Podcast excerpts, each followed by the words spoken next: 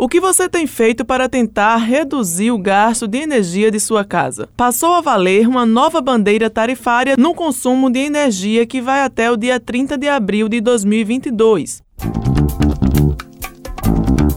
O episódio de hoje é sobre como economizar a energia residencial.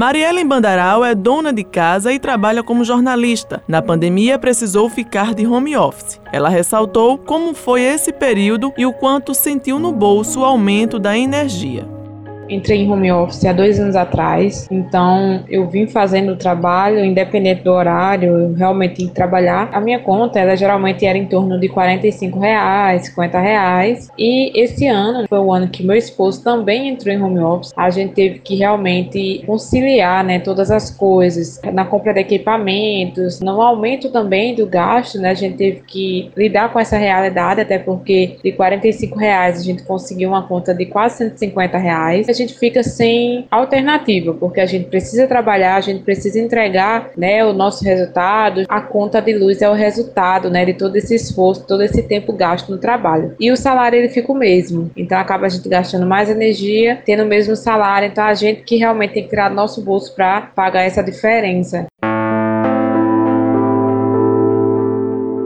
Os brasileiros vão sentir um impacto ainda maior de conta de luz nos próximos meses. É que a gravidade da crise hídrica levou a Agência Nacional de Energia Elétrica, a ANAEL, a criar uma nova bandeira tarifária, chamada Bandeira Tarifária Escassez Hídrica. O novo valor da taxa extra é de R$ 14,20 pelo consumo de 100 kW, que começou a valer no dia 1 de setembro e vai até o dia 30 de abril de 2022. Nosso país ele é basicamente dependente da energia elétrica, a energia fornecida, a energia gerada pelas hidroelétricas. Esse é Sérgio Maia, perito em energia elétrica. Ele explicou como funciona esse aumento.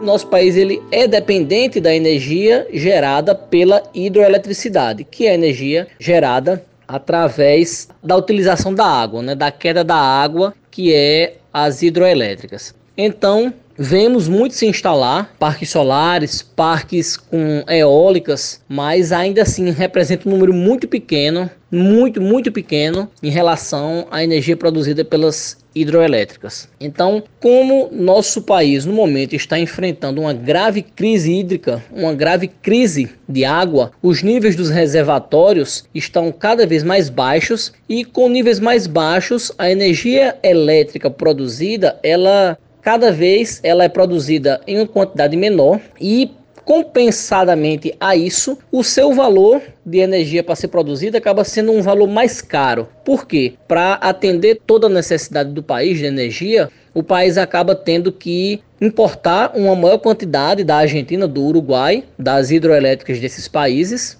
ou seja, vamos ter um custo adicional na produção da energia, que não é só a energia produzida aqui no país, mas uma energia também importada. E muitas vezes tem que entrar também em cena as termoelétricas, que são as gerações de energia através das térmicas, da produção do calor. A bandeira escassez hídrica, que ela tem um aumento de quase 50% em cima da bandeira vermelha, patamar 2. A vermelha patamar 2, que é aproximadamente R$ 9,50 a cada 100 kW que nós consumimos, de escassez hídrica ela pula para R$ 14,40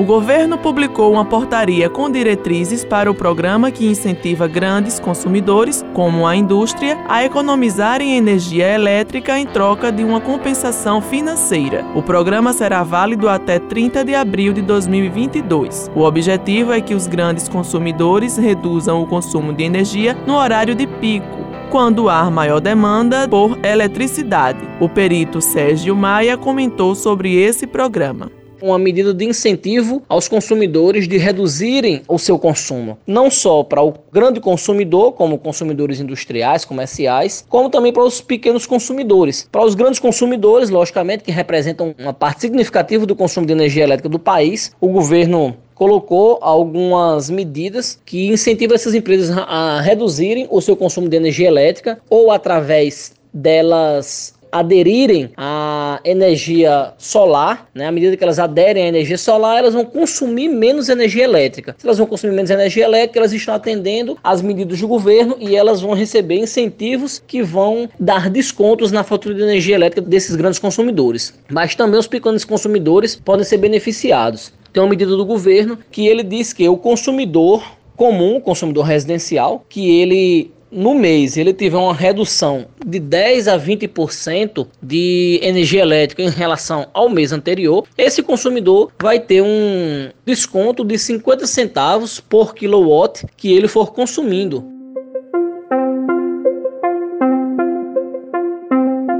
Alana Ferreira é supervisora de relacionamento da Energisa e orientou a população sobre os eletrodomésticos que mais consomem energia.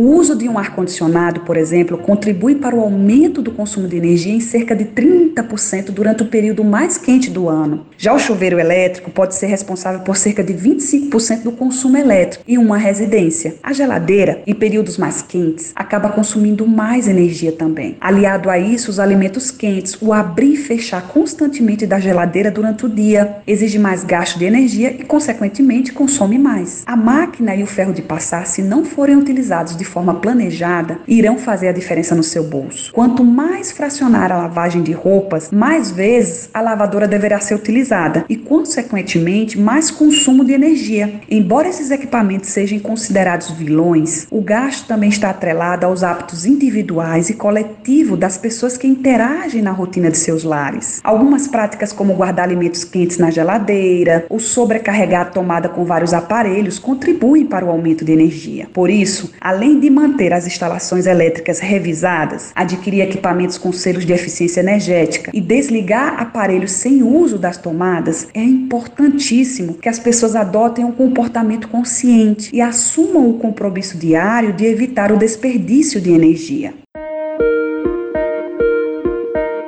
Especialistas defendem que algumas medidas podem ser tomadas para diminuir o impacto da nova bandeira e que existe a necessidade de começarmos a economizar. Foi o que explicou a economista Semiramis Mangueira. A população brasileira ela já vem tentando economizar energia elétrica desde que começou-se a cobrar mais caro por ela. Saímos de uma bandeira verde para uma bandeira amarela e chegamos hoje à bandeira vermelha já extra. Já se vem tentando economizar pelo valor, pelo preço. Vamos precisar economizar mais energia ainda do que já estamos fazendo, o que piora com a chegada da primavera e no final do ano do verão, né? Vai ficar mais quente. Até agora estávamos conseguindo economizar economizar por não estar tão quente, né? Não precisar ligar um ar-condicionado, um ventilador. Só que a partir de agora, o tempo vai começar a esquentar naturalmente, então vai ficar muito mais quente. Vamos sentir calor e ao mesmo tempo precisamos economizar energia por questões naturais e por questões também de mau planejamento dos anos anteriores.